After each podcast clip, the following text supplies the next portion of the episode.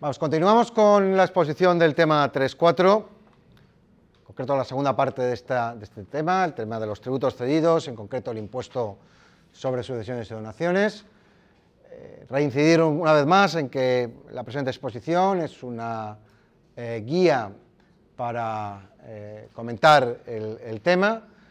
y para su preparación pues, podrá utilizarse la bibliografía que en la página web eh, se referencia, además de el manual, que el manual de Derecho Financiero y Tributario, que también en la propia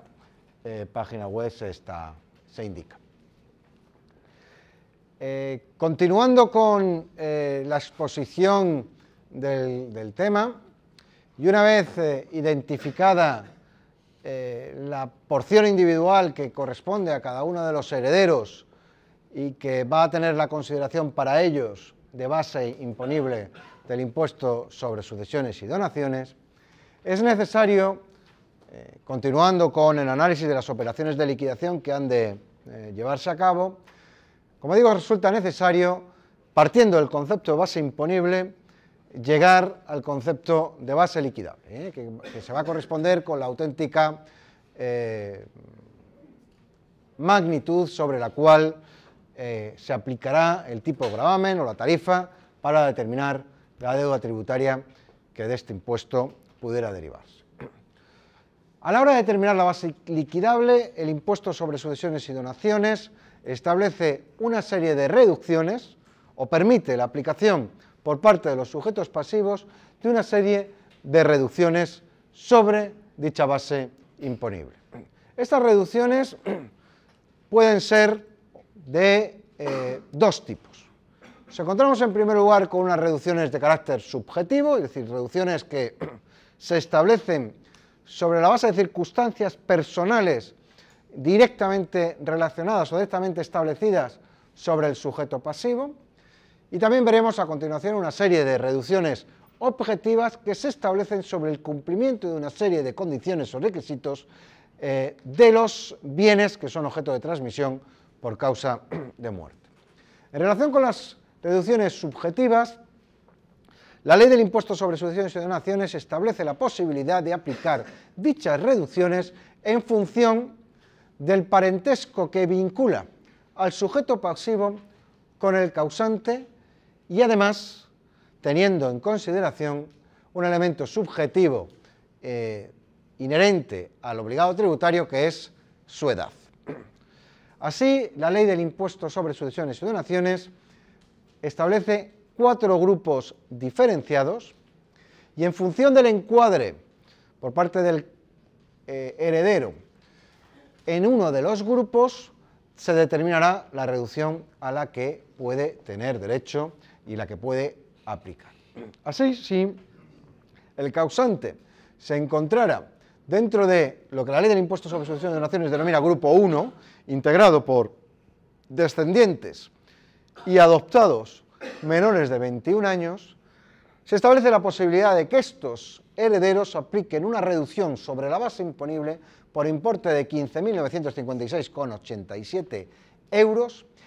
pudiendo esta cuantía incrementarse a razón de 3.990,72 euros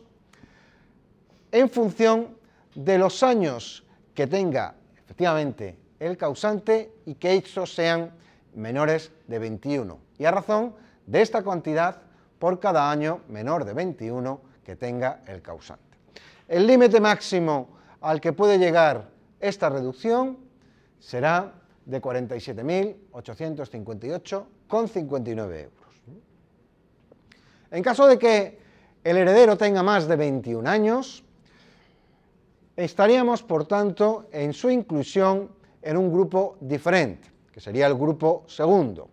que estará constituido por los descendientes y adoptados mayores de 21 años y se incorpora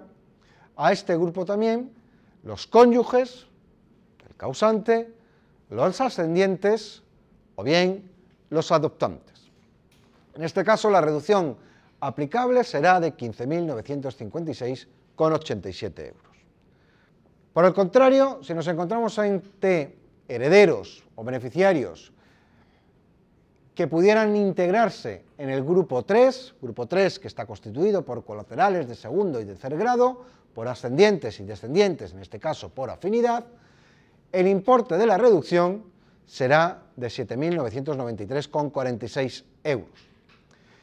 Y el resto de herederos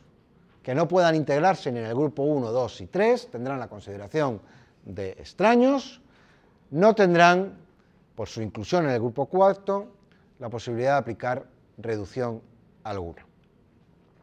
Como indicamos anteriormente, las comunidades autónomas tienen atribuidas determinadas competencias en materia normativa que les permiten modificar determinados aspectos eh, establecidos o regulados por la Ley 29-1997 y en concreto una de ellas es la posibilidad de modificar eh, determinadas reducciones eh, y en este caso es posible. En concreto la Comunidad Valenciana, que obviamente por nuestra ubicación debemos referirnos a ella, la Comunidad Valenciana ha hecho ejercicio de estas facultades normativas y ha modificado la reducción aplicable en los casos de inclusión por parte del heredero en los grupos 1 y grupo 2. Tratándose de grupo 1, la reducción a la que el heredero podrá tener derecho a aplicar será de 40.000 euros, pudiéndose a la vez también esta incrementarse a razón de 8.000 euros por cada año menor de 21 que el heredero pudiera tener. Y en el caso de que la inclusión del heredero se produzca en el grupo 2, la reducción aplicable será de 40.000 euros. Igualmente, y siguiendo con reducciones de naturaleza subjetiva, se establece la posibilidad de eh, aplicar sobre la base imponible una reducción en función de la concurrencia en el heredero, el sujeto pasivo, de determinadas circunstancias de incapacidad.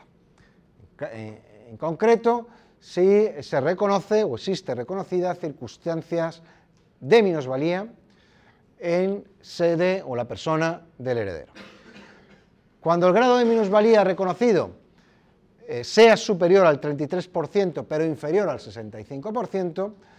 la normativa del impuesto sobre sucesiones y donaciones permite al causante aplicar una reducción de 47.858,59 euros. En el ámbito de la Comunidad Valenciana y también en el ejercicio de las facultades normativas que eh, le son propias, esta cuantía se ha incrementado a 120.000 euros. Por el contrario, cuando este grado de minusvalía reconocido sea superior al 65%,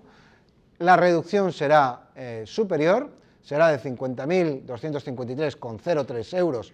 eh, en aplicación de la normativa estatal y en aplicación de la normativa de la Comunidad Valenciana, esta reducción se ha incrementado al duple del anterior, es decir, a 240.000 euros. Y como hemos dicho, existe un segundo grupo de reducciones que pueden ser aplicables sobre la base imponible a efectos de determinar la base liquidable, que son reducciones de naturaleza objetiva, es decir, reducciones que se aplican del cumplimiento de determinadas circunstancias y condiciones por parte de, los bienes que integran la masa hereditaria, de los bienes que integran eh, el patrimonio del causante, que es objeto de sucesión, y que eh, obviamente permitirán eh, la cuantificación de dicha reducción y por tanto la minoración de la base imponible. La primera reducción objetiva que se establece es la posibilidad de aplicar sobre la base imponible una reducción consistente en el 95% del valor asignado a cada heredero respecto de la vivienda habitual o, un inmueble que constituyera para el causante su vivienda habitual. Esta reducción tiene, no obstante, un límite, un límite que se establece en 122.606,47 euros por cada sujeto pasivo. Incido en la idea que la reducción que es de aplicación se corresponde con el 95% del valor asignado de esa vivienda habitual a cada heredero. Se establece también una limitación en cuanto a qué heredero pudiera aplicar dicha reducción. Solo podrán aplicar la reducción aquellos herederos que tengan la consideración de cónyuge, ascendiente, descendiente o pariente colateral mayor de 65 años eh, que hubiera convivido con el fallecido dentro de los dos años anteriores al fallecimiento. Y además se establece la obligatoriedad por parte de los adquirentes de dicha vivienda habitual que hayan permitido, o sea, que hayan optado por la aplicación de, este, de esta reducción, se establece, como digo, la obligación de mantener en su propiedad la vivienda durante un periodo de 10 años desde la eh, adquisición. En relación con la normativa de la Comunidad Valenciana y también la Comunidad Valenciana en el ejercicio de sus facultades normativas, en relación con esta exigencia de mantenimiento de 10 años eh, de la propiedad de la vivienda adquirida por los herederos, decir que eh, este periodo temporal se ha reducido a 5 años. Igualmente se establece una reducción por razón del objeto eh, que permitirá a los eh, herederos aplicar o minorar la base imponible si dentro del patrimonio del causante se integran bienes integrantes del patrimonio histórico español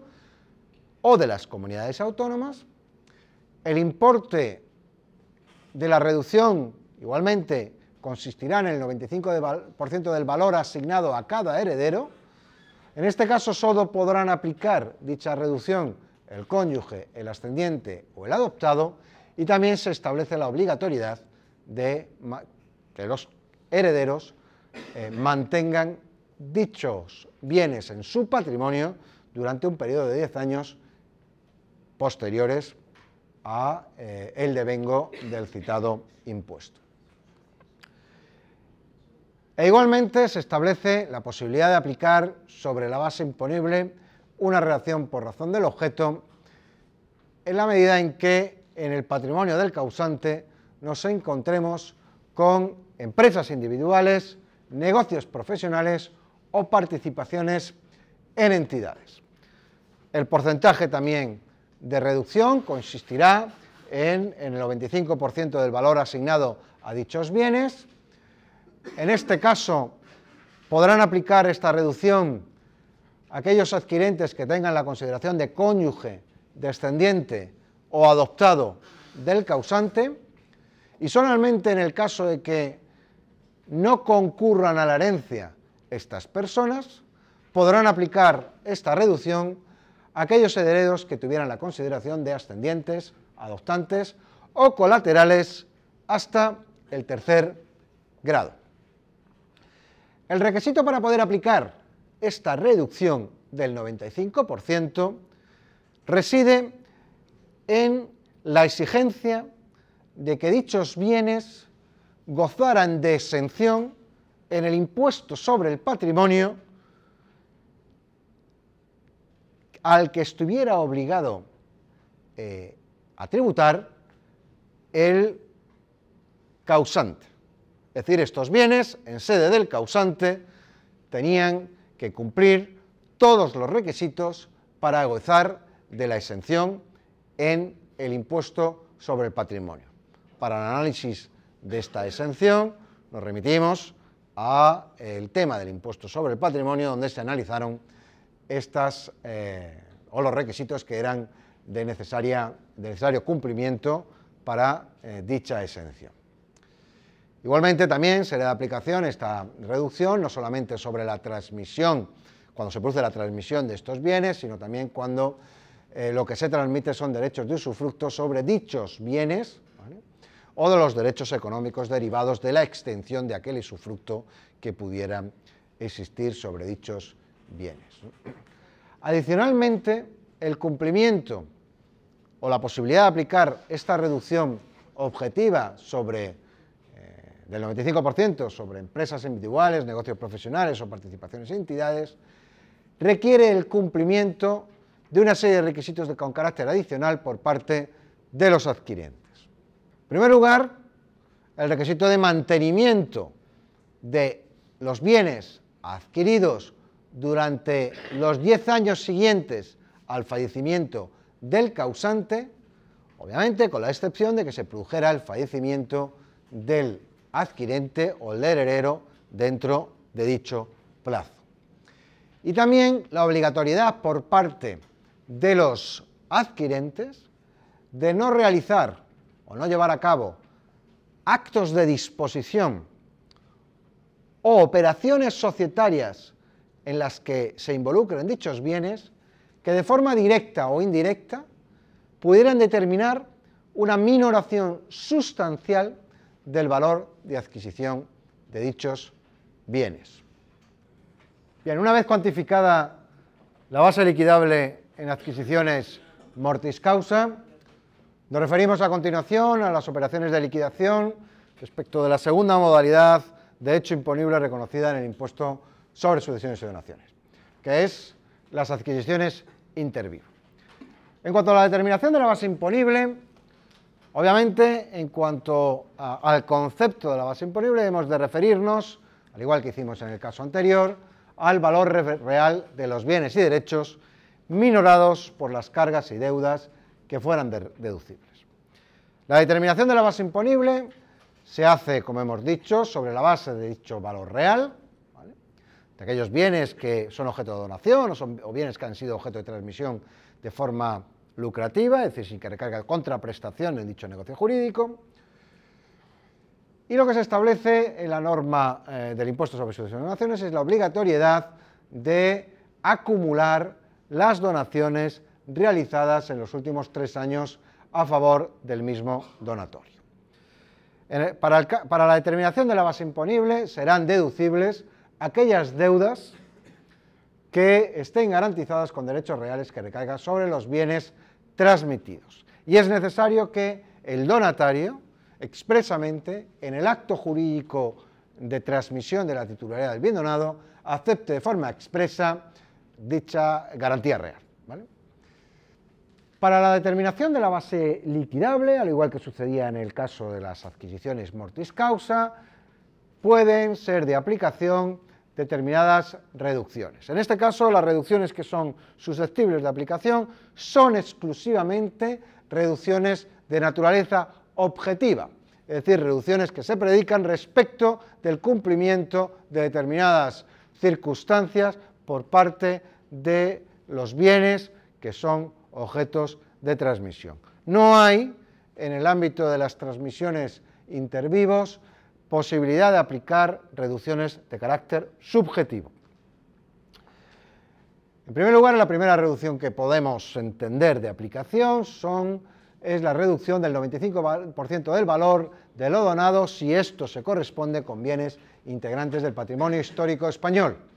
Solo podrán, permitirán la aplicación, se permite la aplicación de esta reducción al cónyuge ascendiente adoptado. El donante eh, que realice la donación de estos bienes tiene que cumplir el requisito de cumplir o tener cumplidos más de 65 años e igualmente se establece la obligatoriedad por parte de los adquirentes de mantener lo adquirido durante un periodo de 10 años, salvo que opten por donar estos mismos bienes en ese periodo a cualquier administración pública. También es de aplicación o susceptible de aplicación una reducción sobre la base imponible del 95% del valor de lo donado si lo donado se corresponde con empresas individuales, negocios profesionales o participaciones en entidades. Los sujetos pasivos que podrán aplicar dicha donación serán siempre el cónyuge, excendiente o adoptado, no cabiendo la posibilidad de que se aplique por ningún otro beneficiario. Es igualmente necesario, para aplicar dicha reducción, que se verifique el cumplimiento de los requisitos para aplicar la exención en el impuesto sobre el patrimonio en sede del donante de dichos bienes objeto de donación. Adicionalmente, para aplicar esta reducción, se exige el cumplimiento de una serie de requisitos tanto por el donante como por los donatarios. En relación con los requisitos que debe de cumplir el donante, este debe de tener más de 65 años o bien acreditar que se encuentra en situación de incapacidad permanente en grado de absoluta o gran invalidez. Y el segundo de los requisitos que se eh, exige es que si el donante viniera ejerciendo funciones de dirección o gerencia en el negocio o la sociedad de cuyas acciones son, cuyas acciones son objeto de transmisión, dejara de ejercer dichas funciones de administración y gerencia e igualmente dejara de percibir aquellas remuneraciones que por razón del cargo viniera obteniendo. Y esto se hiciera efectivo desde el momento de la transmisión. Lo que pretende dicha reducción es incentivar en los supuestos de sucesión de empresa, donde tal sucesión de empresa se produce de forma eficaz y de forma veraz. Por tanto, lo que exige al donante es que no continúe en el desempeño de las funciones de dirección sobre la actividad que es objeto de transmisión. Por parte del adquirente se exige, además, el cumplimiento del requisito de mantener lo donado durante los 10 años siguientes a la donación. En el ámbito de la comunidad valenciana este periodo de tiempo se acorta a 5 años, obviamente con la excepción de un posible fallecimiento por parte del donatario dentro de este periodo. El adquirente se exige al adquirente igualmente que durante este periodo de permanencia verifique también el cumplimiento de todos los requisitos para que dichos bienes gozaran de la exención en el impuesto del patrimonio que le fuera propio. E igualmente, como aludíamos en el caso de transmisiones mortis causa, el adquirente no podrá realizar actos de disposición y operaciones sucesitarias que pudieran dar lugar a una minoración sustancial del valor de adquisición. Y en último lugar, respecto de la determinación de la base imponible, nos debemos referir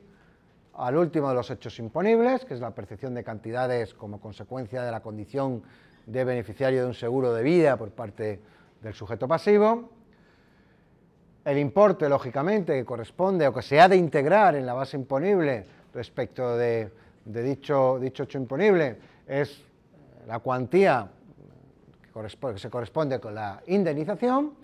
esta cuantía se va a acumular al resto de bienes y derechos que integran la porción hereditaria individual del beneficiario. La particularidad de que se trate de un seguro de vida que hubiera sido contratado por el causante con cargo a la sociedad de gananciales, se presume que la mitad de la indemnización eh, eh, es de titularidad del cónyuge sobreviviente, por tanto solo se integrará en la porción individual la mitad de la cantidad percibida. Y por último, permite la aplicación de una reducción sobre la base imponible de, eh, del 100% de las cantidades percibidas con un límite de 9.195,49 euros. Cualquier percepción, cualquier indemnización concepto de seguro de vida que se perciba que esté por encima de dicha cuantía eh, deberá integrarse, lo, me refiero al exceso, deberá integrarse sin duda alguna en la base liquidable. En cuanto a la determinación de la deuda tributaria de, este impuesto, eh, ya indicábamos que el impuesto es un impuesto de naturaleza progresiva, es decir, el tipo de gravamen aplicable se incrementa en función del incremento del valor de los bienes eh, que son objeto de transmisión, y la determinación de la deuda tributaria se hace por aplicación de la tarifa en cada año vigente, cuyo detalle encontramos en la diapositiva. La tarifa eh, vigente eh, estatal establece eh, un tipo de gravamen máximo aplicable del 34%, e igualmente, y en el ejercicio de las competencias normativas que le son propias, la Comunidad Autónoma Valenciana ha modificado eh, la tarifa vigente, que se corresponde con la que encontráis en la diapositiva actualmente eh, eh, indicada, También el tipo impositivo sigue siendo, tipo impositivo máximo sigue siendo el mismo, pero bien aquí podemos observar que se modifican los tramos de la tabla.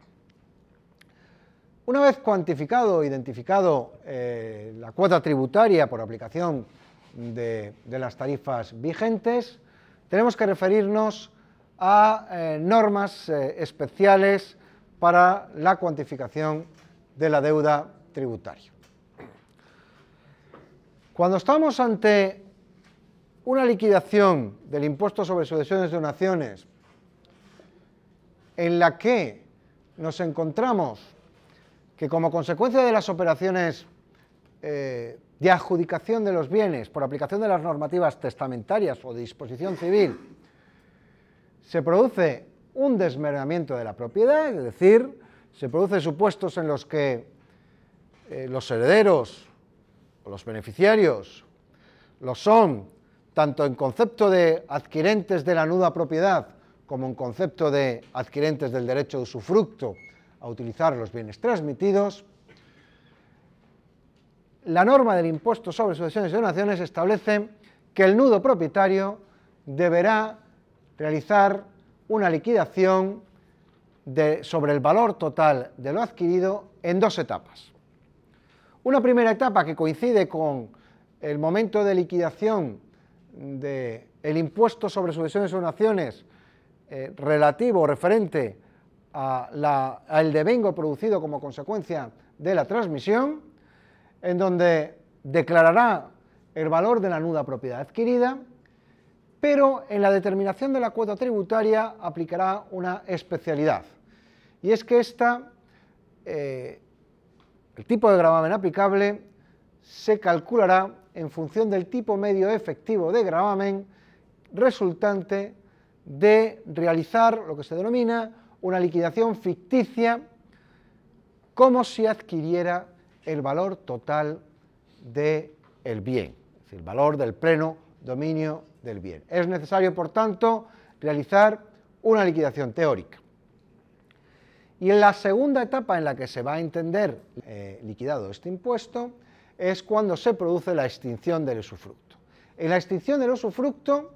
se declarará el valor del usufructo cuando éste se constituyó y aquí se aplicará el tipo medio efectivo que hemos aplicado o que hemos calculado en la primera de las etapas de liquidación. Y la segunda especialidad, eh, y esta es en materia de de donaciones, llevar a cabo la acumulación de, donaciones que hubieran realizado, sido realizado por un donante al mismo donatario en el plazo de los tres años. La base imponible de cada donación es el resultado de agregar el valor del bien donado, al, perdón, al valor del bien donado el correspondiente a los bienes donados anteriormente. Y en este caso calculamos igualmente el tipo medio efectivo de gravamen y aplicamos sobre el valor individual de la donación. Y una vez determinada la cuota tributaria, la cuantía que finalmente resulte a pagar o a satisfacer vendrá determinada por la aplicación sobre el importe de la deuda tributaria generada de un coeficiente que igualmente se determina en función de la relación de parentesco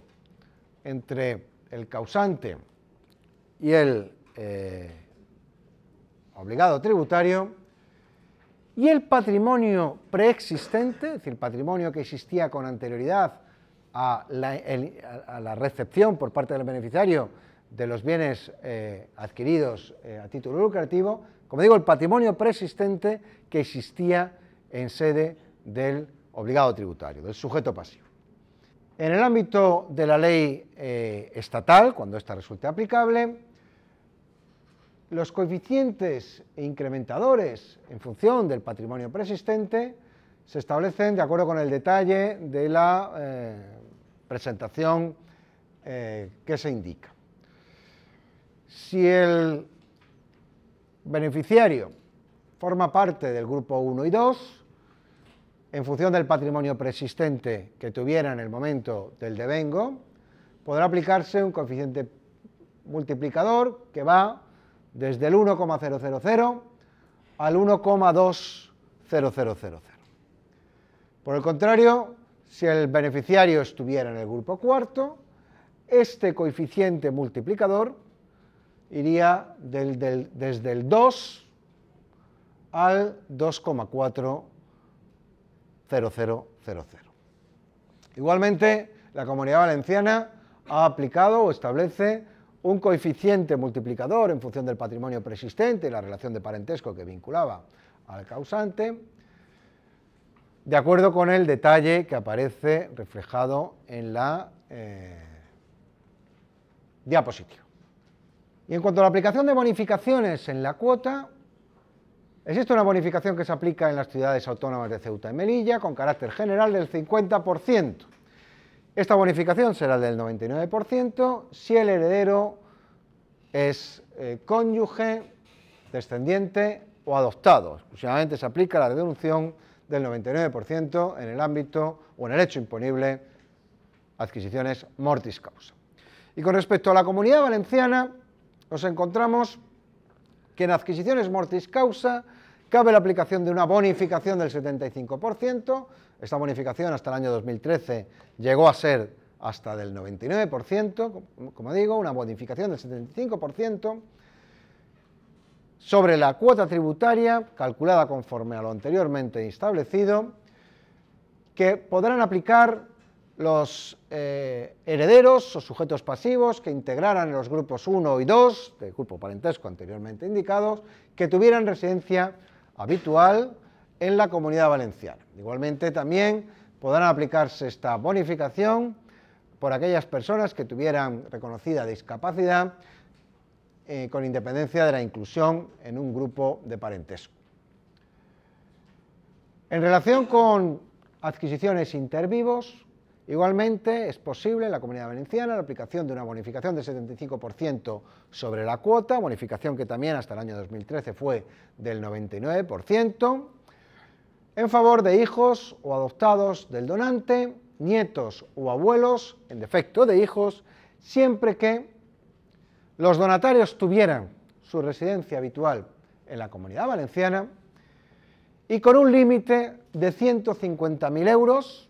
que hasta el año 2013 fue de 420.000 euros, siempre y cuando el patrimonio preexistente del donatario no excediera de 2 millones de euros. También esta bonificación del 75% se puede aplicar por aquellos que, eh, pudieran acreditar discapacidad. Y por último, en cuanto a la gestión del impuesto, en relación con el cumplimiento de obligaciones de carácter formal y de liquidación, en cuanto a la declaración, en este impuesto existen, coexisten dos modalidades de cumplimiento de esta obligación sobre la base de una liquidación es decir, la presentación de toda la información necesaria a la Administración para que ésta lleve a cabo la liquidación y notificación de la misma al obligado tributario, o bien el régimen de autoliquidación, que consiste, como bien se conoce, en facilitar a la Administración no solamente la información de aquellos bienes y derechos que son objeto de transmisión, sino también la realización de aquellas operaciones de cálculo necesarias para la determinación de la deuda tributaria e igualmente proceder a su ingreso. En el ámbito de las comunidades autónomas de Andalucía, Aragón, Asturias, Baleares, Canarias, Castilla-León, Castilla-La Mancha, Cataluña, Galicia, Murcia y Comunidad Valenciana, el régimen de declaración por la vía de la autoliquidación resulta obligatorio. Y en cuanto al plazo de presentación de la misma,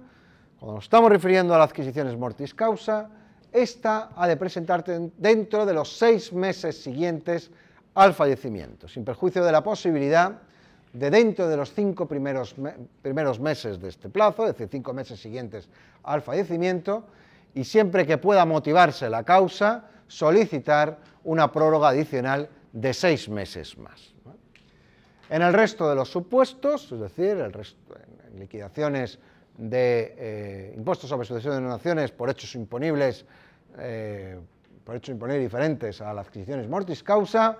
el plazo para la presentación de la autoliquidación y la realización del correspondiente ingreso es de 30 días hábiles desde la fecha en que se produjo el devengo.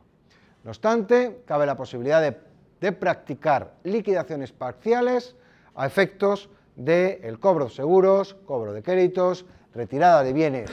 o valores, disposición efectivo, etcétera.